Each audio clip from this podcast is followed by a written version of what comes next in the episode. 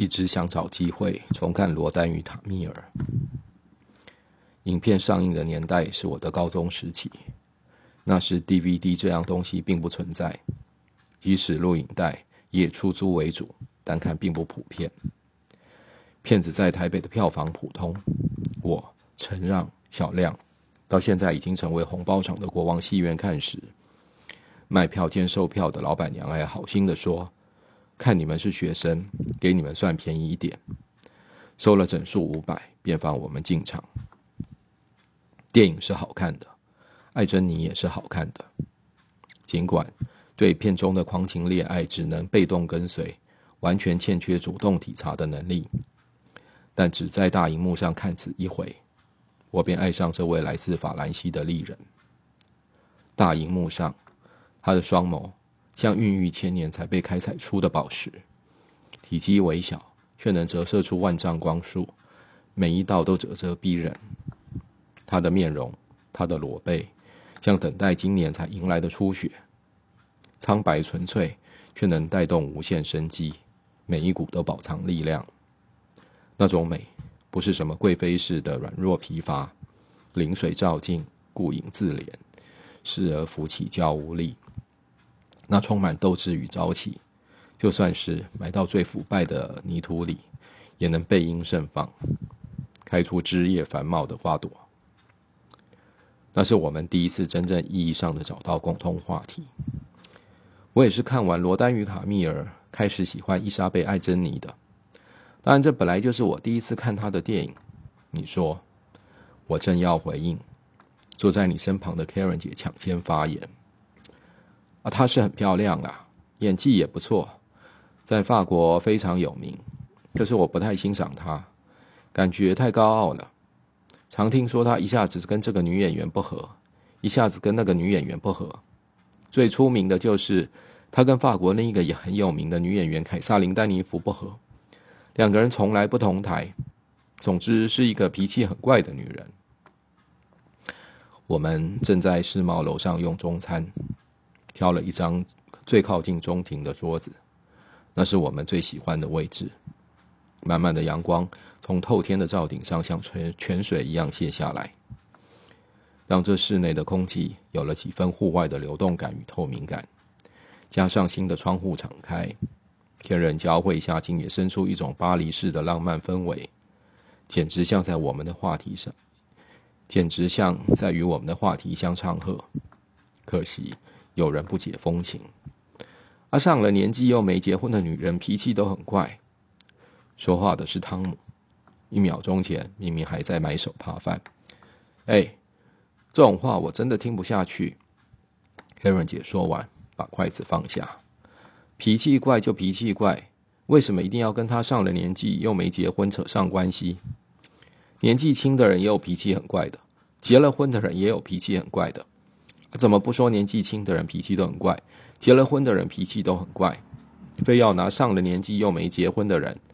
而且是女人来说事，这根本是歧视。汤姆被训得一阵哑口无言，半晌才出声：“啊，干嘛那么生气？啊，我又没讲是你。”说完，默默站起来。我差点要从椅子上跌下来。Karen 姐也跟着站起来。汤姆，这你跟我说清楚，你到底是什么意思？汤姆快速往出口的方向挪去。仿佛脚上早就穿好溜冰鞋。Karen 姐更厉害，以驾驭滑板的豪迈之姿，跨了几步大步以后，顺利赶上去。我看到后者用力往前者的身上猛打了几下，汤姆露出痛苦的表情后，开始告饶。回过头来，你和我对看了一眼。关于上了年纪又没结婚的女人脾气都很怪的说法，是否成立？我想，对男人来讲，多数的女人不能用简易的方式加以理解，应该都很怪吧。至于算不算歧视，据说胖的人会受到歧视，据说笨的人会受到歧视，但很少听说因为觉得对方胖或觉得对对方笨而想跟他发生关系的。倒是上了年纪又没结婚的女人，也有不少男人很想跟她发生关系。才会有这么多姐弟恋。那应该不叫歧视，那叫爱。一旦透视这些，就会觉得这场闹剧不值得大惊小怪。所以之前被打断的话题很快就接上来。看完罗丹与卡密尔之后，惊艳到不行，就想尽办法找艾珍妮其他作品来看。我这样兴奋的对你说：“真的吗？那你一定看了他主演的第一部电影，楚服导演的，讲法国大文豪雨果的女儿 Adele 的故事。你也不由得跟着激动起来，仿佛连一丝空隙都不想留下来，给人怀疑你喜欢他的程度。啊，有啊，那部电影还有个非常起立的中文片名，叫《巫山云》。”巫山云是曾经沧海难为水，除却巫山不是云的巫山云吗？是啊，可是你怎么会知道这两句话？你的中文程度还不错嘛。我边说边忍不住对你投以赞赏的眼神。哎，可别瞧不起人呐！我在台湾也是快要念完国一才出国的。再说我的国文当时可是很不错的。虽然到美国以后使用的语言变成英文，但我的中文书没少读过，那是我平时最大的乐趣。假设现在要我用中文写作，可是能立刻交出一篇好文章，绝不会输给大多数人的。你讲话时微微扬起下巴，看着你这副模样，我不禁笑开怀。好啦，我相信你。话题很快重新回到巫山云上，那是一部令观众心碎的爱情电影，拥有一个只留下悲伤和遗憾的结局。艾珍妮以这部电影震撼了世界影坛，以二十二岁的芳龄，她夺下法国电影凯撒奖，还成为当时史上最年轻的奥斯卡影后提名人。法国影评人说。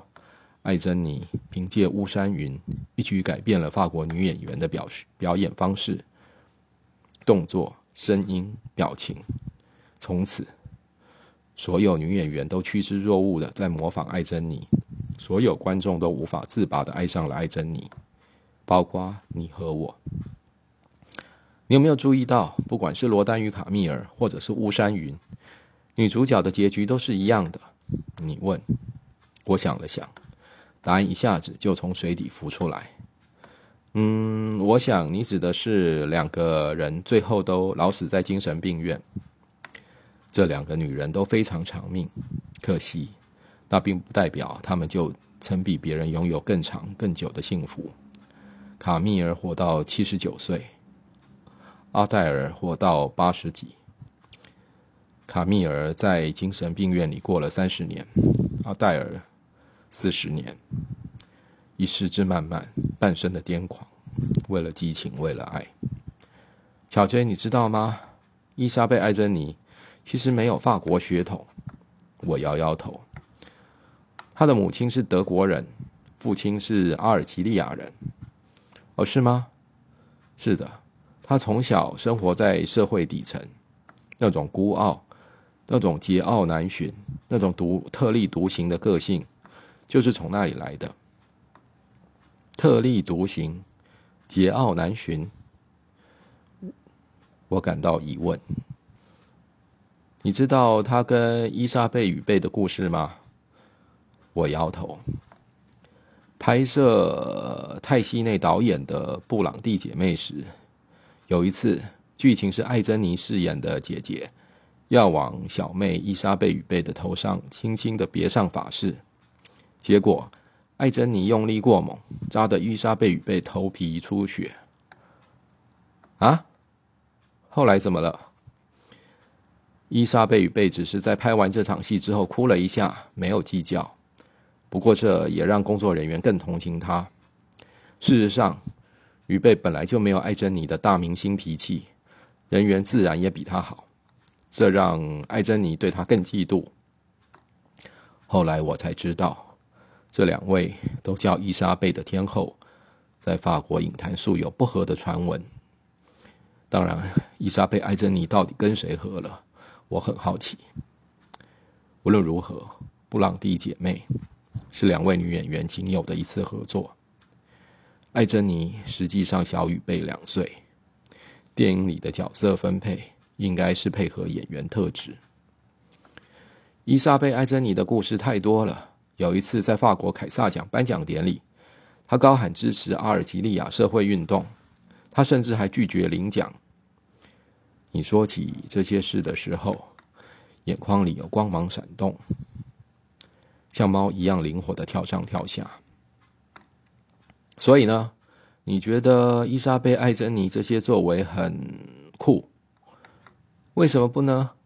我笑了，不是说我有那种暴力倾向哦。你认真的解释，只是我向往那种全新的嫉妒背后所代表的力量。那份嫉妒越强烈，就说明那股力量也越强烈。什么力量？我问。一种非常想要得到某种东西的力量。我还在笑。你继续说。我非常能，非常希望能找到那种非常想要的东西，然后得到拼命追求的力量。非常想要的东西。我震惊下来。呃，学时装设计应该是你非常想要的吧？我问。不知道，不确定，我还不确定我是不是真的那么想要。那小 J 你呢？你有什么东西非常想要呢？哦，非常想要的东西呀，嗯，这我可以举出很多哦。我向小学生开始发表我的志愿，好多东西都非常想要，呃，非常想要不用当兵。嗯，非常想要多看这个世界，非常想要多懂几种语言，非常想要多看好多电影，呃，非常想要赚好多钱。明明已在心里默默告诫自己，每句话讲出口之前都要预做筛选，没想到最终说出来的内容，还是显得天残地缺，残了帅气，缺了大脑，居然。连想赚很多钱这种话都直白的供出来，小 J 你真的很可爱，瞬间觉得脸上一阵热，我脸红了。有记忆以来还是头一次，原来它是这么一回事，没有开关，无从控制，像水坝突然溃决，一眨眼亿万吨的蓄水全面倾泻而出，是不是听起来很幼稚？我有些无助，感觉就要沉到水底，一点都没有。你的脸在笑，骗人！明明就觉得我很幼稚。不用管我怎么想，你就是你，你就是你，我就是我。我是怎样的我？汤姆和 Karen 姐此时已经回到座位，感觉两人已经和解。汤姆脸上还带着得意的笑。怎样了？我问。